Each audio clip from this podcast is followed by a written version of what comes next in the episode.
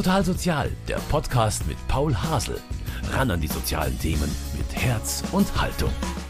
Wenn Sie Eltern sind, haben Sie diese Schrecksekunde vielleicht schon mal erlebt. Die Schule ruft an und sagt, Ihr Kind sei im Pausenhof gestürzt. Sie sollen es doch bitte sofort abholen, denn schließlich sei mit einer Platzwunde am Kopf und einer leichten Gehirnerschütterung nicht zu spaßen. Als sie in der Schule dann ankommen, sehen sie aber, dass ihr Kind schon wieder lachen kann, denn es konnte sich auf die erste Hilfe des Schulsanitätsdienstes verlassen. Alles gut also, dank der Schulsanitäter. Ja, und dass es diese top ausgebildeten Mini-Retter überhaupt gibt, dafür sorgen unter anderem die Malteser. Die begleiten über 500 Schulsanitätsdienste mit circa 8000 Schulsanitätern in ganz Deutschland. Bei uns im Erzbistum München und Freising kümmert sich Felix Höpfel um die Schulsanitäter. Er leitet die Ausbildung bei den Maltesern und mit ihm spreche ich heute darüber, was so ein Mini-Retter im Ernstfall alles können muss und was die Kinder und Jugendlichen alles rund um die Erste Hilfe beigebracht bekommen. Und wir stellen Ihnen in dieser Sendung auch noch ein Pilotprojekt vor. In Waldtrudering in der Pfarrei Christi Himmelfahrt hat nämlich zum ersten Mal die Ausbildung von Gemeindesanitätern begonnen. Ich war vor Ort und habe mir das mal angeschaut, wie Felix Höpfel die jungen Leute für diesen Dienst in der Pfarrei ausbildet. Zunächst mal sitze ich jetzt neben Felix Höpfel im Münchner Malteserhaus. Herr Höpfel, herzlich willkommen in den Malteser Momenten. Herr Höpfel, bei meinen eigenen Schulkindern habe ich bislang immer gedacht, dass ihre Lehrer sicher gut in erster Hilfe ausgebildet sind, falls in der Schule mal was passiert. Da müssen dann eigentlich nicht auch noch die Schüler selber ran, oder?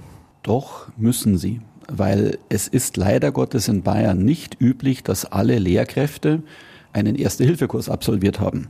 Sicherlich irgendwann mal für den Pkw-Führerschein, aber nur weil man Lehrer ist an einer bayerischen Schule, egal ob städtisch oder staatlich, muss man keine Erste-Hilfe-Ausbildung haben. Mit Ausnahme Sportlehrer. Welche Erfahrungen haben Sie da bislang gemacht im Schulsanitätsdienst? Sehen das Lehrer überhaupt gerne, wenn da jetzt ein Jugendlicher mehr im Sanitätsdienst kann als man selber?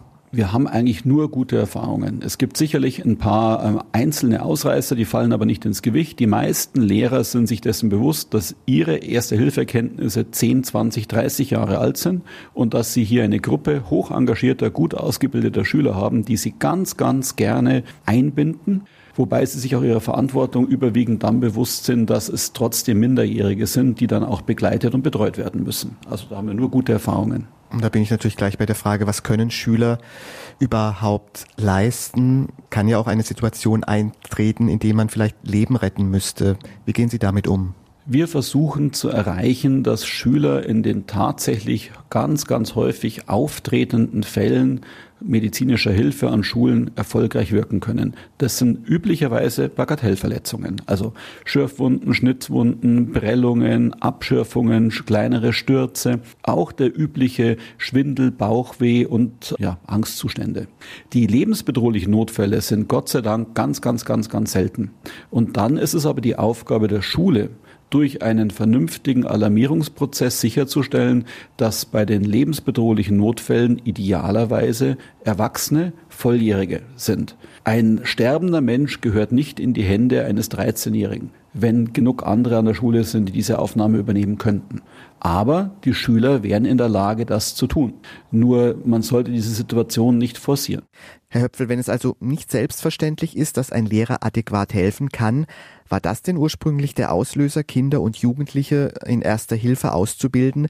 Ist das die Idee, die hinter dem Schulsanitätsdienst steckt? Es war mit Sicherheit ein Baustein. Der andere Baustein ist der, dass wir über unsere Jugendverbände einfach wussten, dass Jugendliche ganz große Freude am Helfen und an den damit verbundenen Fähigkeiten haben. Und dann war es eigentlich auch natürlich, ähm, so etwas auch als AG im Rahmen ja, des Schullebens, der Schulfamilie anzubieten. Kann man es irgendwo festmachen an einem Jahr? Wie lange gibt es den Schulsanitätsdienst schon? Schulsanitätsdienste gibt es in Deutschland und in Bayern Jahrzehnte, also über 30 Jahre. Die Tatsache, dass es jetzt ein absoluter Wunsch auch des Kultusministeriums ist, dass es jetzt auch eine Bekanntmachung des Ministers gibt, dass jede weiterführende bayerische Schule solch einen Dienst haben soll, das ist erst einige wenige Jahre alt und hat mit Sicherheit einen nicht unerheblichen Schub für diese Art von Diensten gegeben.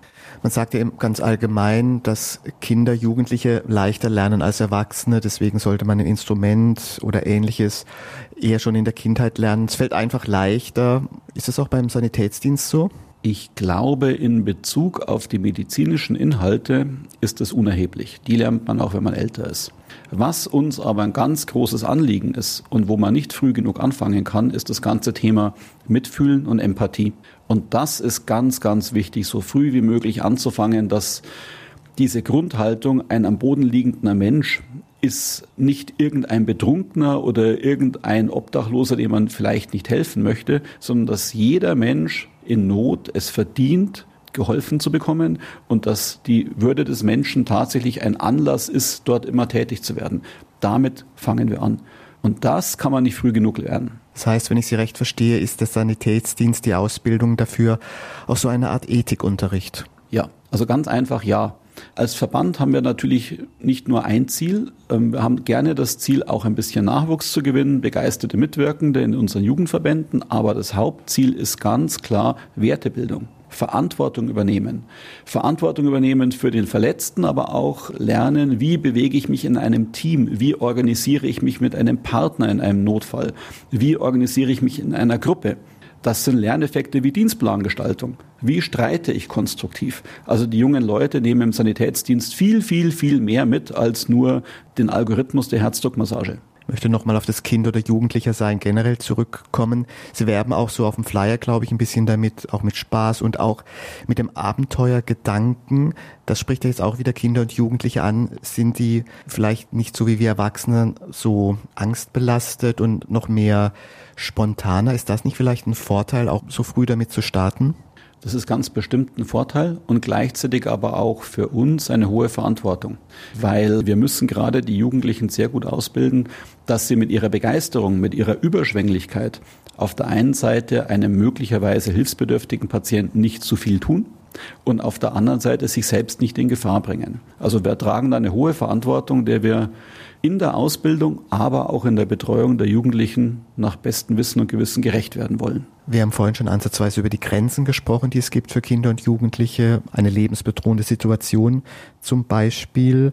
Also was können Kinder und Jugendliche einfach noch nicht aufgrund ihres Alters leisten? Das andere, was im Endeffekt nahe liegt, ist alles, was mit körperlicher Leistungsfähigkeit zu tun hat.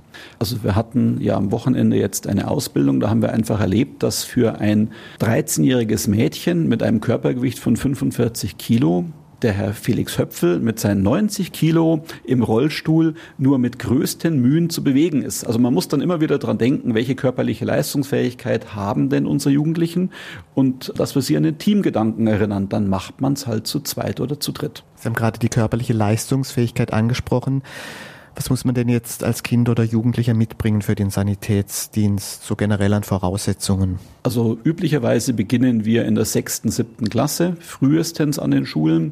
Beim Gemeindesanitätsdienst haben wir jetzt mit der achten Klasse begonnen. Also man sollte schon dieses Alter 13, 14 Jahre haben dann schlicht und ergreifend einigermaßen gesund sein. Also wenn man ähm, Wirbelsäulenprobleme hat oder Kontaktallergene zum Beispiel für Desinfektionsmittel und solche Geschichten, wäre es nicht optimal. Muss man auch Blut sehen können und vielleicht auch nicht gleich so Angst haben, wenn man sieht, da ist vielleicht jemand aschfahl im Gesicht. Spielt auch sowas eine Rolle? Kann man das überhaupt überprüfen? Das können wir ganz schwer überprüfen. Und man muss einfach sagen, dass der erste Einsatz, der erste leidende und verletzte Mensch immer ein Prüfstein sein wird.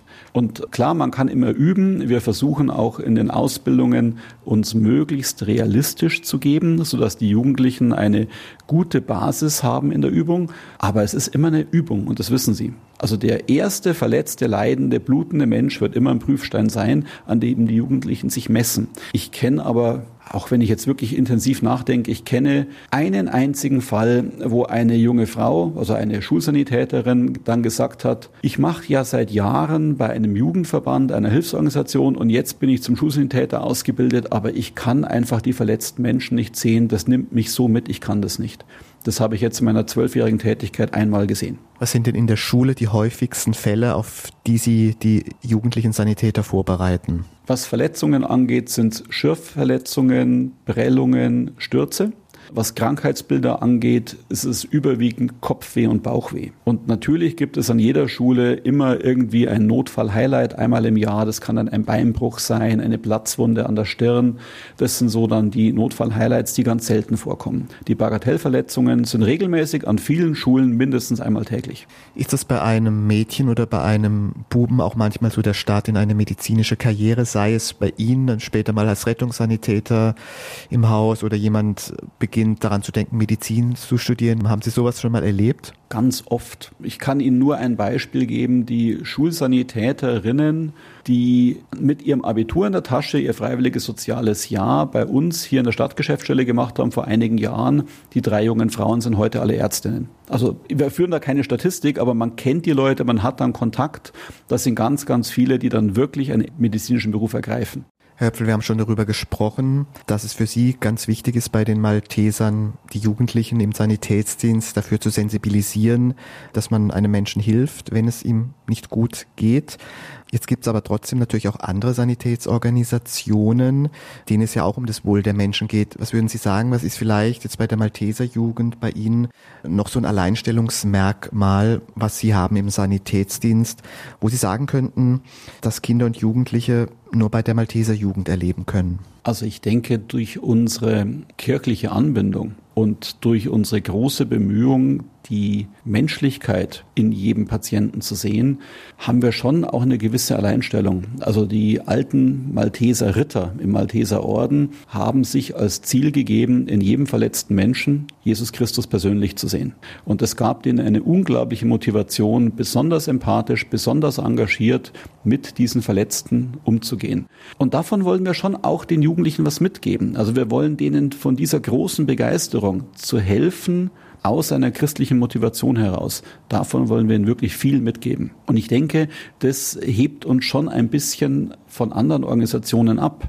Es gibt große Rettungsdienst- und Hilfsorganisationen, für die ist eine ja, Neutralität ein ganz zentrales Thema. Wir Malteser sind in dem Sinne christlich nicht neutral. Wir haben eine klare Positionierung zu einer Religion. Und da bietet es sich ja dann auch an, aus dieser christlichen Position heraus, dass sie vielleicht auch in der Kirche selbst Jugendliche dazu befähigen, Sanitätsdienst zu machen. Bei der Dekanatsjugend, glaube ich, machen sie es schon, haben sie mir erzählt. Und jetzt gibt's vielleicht ein neues Modell auch für die Pfarreien, also dass sie auch Jugendliche dafür den Sanitätsdienst ausbilden. Wie ist die Idee dafür entstanden? Die Idee ist tatsächlich in Berlin entstanden weil es war schon immer ein Anliegen, auch dass wir als katholischer Verband mit den Ortspfarreien vernetzt sind.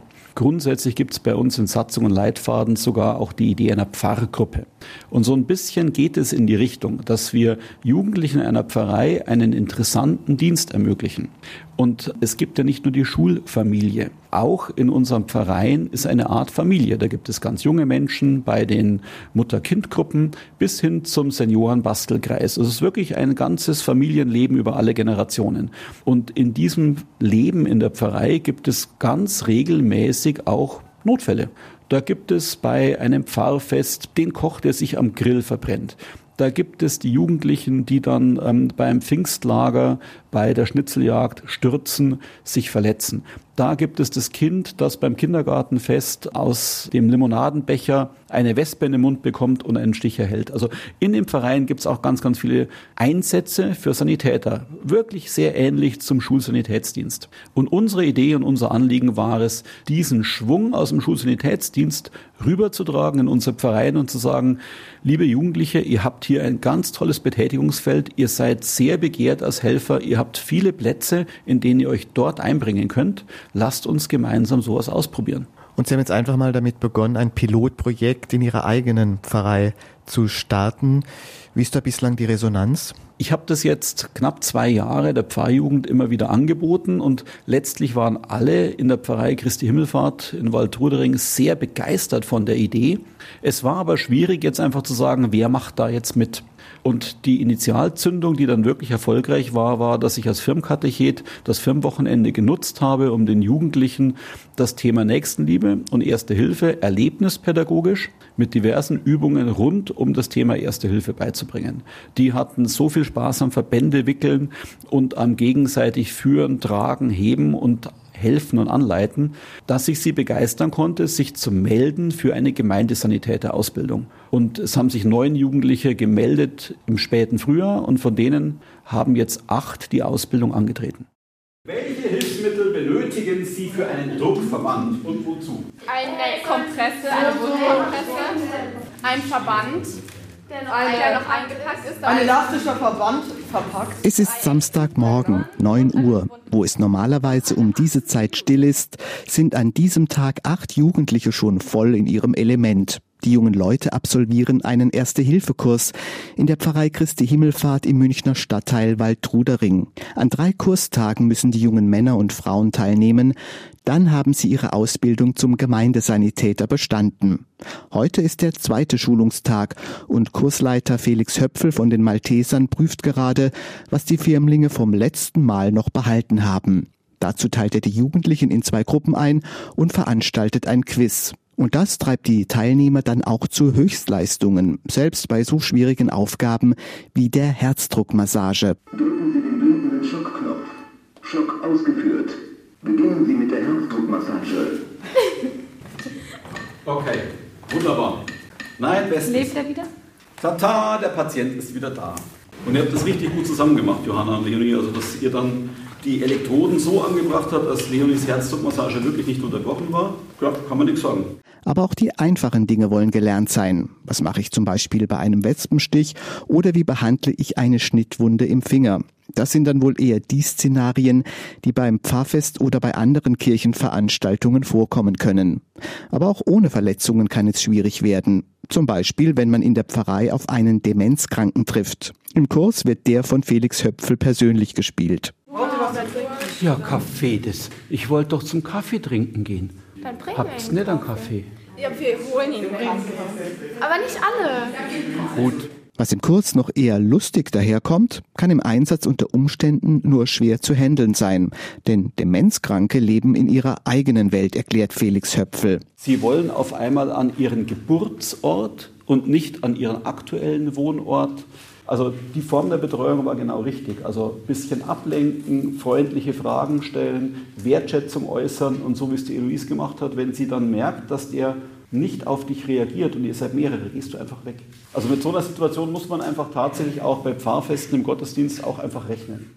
Es sind also nicht nur praktische Fähigkeiten, die die jungen zukünftigen Gemeindesanitäter beherrschen müssen. Einfühlungsvermögen und ein wenig Gespür für die Menschen und ihre Lebenssituation sind mindestens genauso wichtig. Alles Dinge, die die Jugendlichen in ihrem privaten Alltag nutzen können. Und die sie zudem dazu noch motivieren, drei Samstage für die Gemeindesanitäter-Ausbildung zu opfern. Man kann das ja immer mal wieder gebrauchen und zudem macht es auch noch Spaß, auch jetzt hier noch mit Freunden so das zu sein, das zusammen zu machen. Einfach, also hier mit den Freunden sein und der Gedanke daran, dass man irgendwann Menschen helfen kann und vielleicht irgendwann mal ein Leben rettet oder so. Weil ich alten Leuten helfen möchte und mehr in der Pfarrei mithelfen möchte. Aber auch wenn es Spaß macht, einen Verband anzulegen oder jemand in die richtige Schocklage zu hieven, es bleibt doch immer noch Arbeit. Da macht sich auch Fabian nichts vor. Man lernt es eigentlich immer dadurch, dass man es immer wieder übt und immer wieder, immer wieder. Und dadurch bekommt man das irgendwann dann fest in den Kopf. Nach dem dritten Schulungstag ist es dann aber geschafft. Die Jugendlichen bekommen ihren Notfallrucksack und die blauen Westen, die sie im Einsatz tragen werden. Jetzt muss nur noch die Pfarrei mitspielen, sagt Felix Höpfel. Man muss sicherlich den einen oder anderen Verantwortungsträger, der jetzt zum Beispiel für eine Wallfahrt oder für ein Gemeindefest verantwortlich ist, überzeugen, dass die 13-, 14-Jährigen hier einen wertvollen Beitrag leisten können. Und dann wollen wir uns auch anbieten. Das Pilotprojekt Gemeindesanitätsdienst von den Maltesern ist also kein Selbstläufer. Und den angehenden jungen Rettern bleibt vorerst nur eines übrig. Üben, üben und nochmal üben.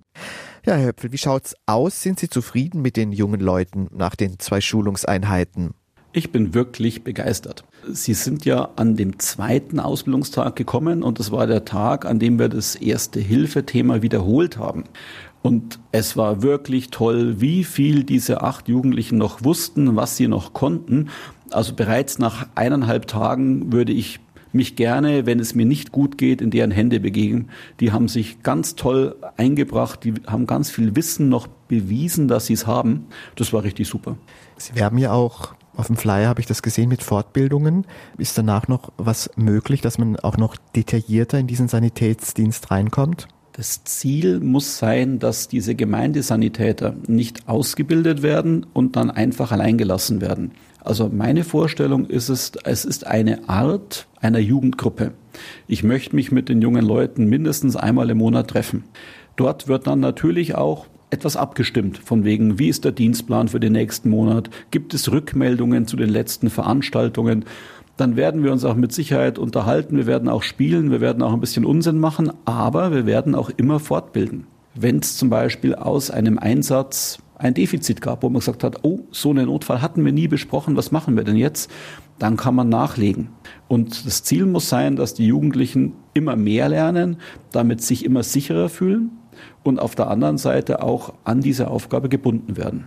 Dann sind wir schon gespannt, Herr Höppel, wie es weitergeht mit diesem Pilotprojekt in Waldrudering in Ihrer Pfarrei mit den jungen Gemeindesanitätern und Sanitäterinnen. Herzlichen Dank, dass Sie uns das Projekt vorgestellt haben und dass wir auch über den Schulsanitätsdienst gesprochen haben. Herzlichen Dank. Sehr gerne und wir hoffen, dass sich die eine oder andere Pfarrei auch noch begeistert meldet. Ja, und wenn Sie diese Sendung jetzt nicht komplett anhören konnten oder Sie einfach nochmal nachhören möchten, dann schauen Sie doch einfach in unser Podcast-Angebot auf münchner-kirchenradio.de. Dort steht die Sendung für Sie ab sofort rund um die Uhr bereit.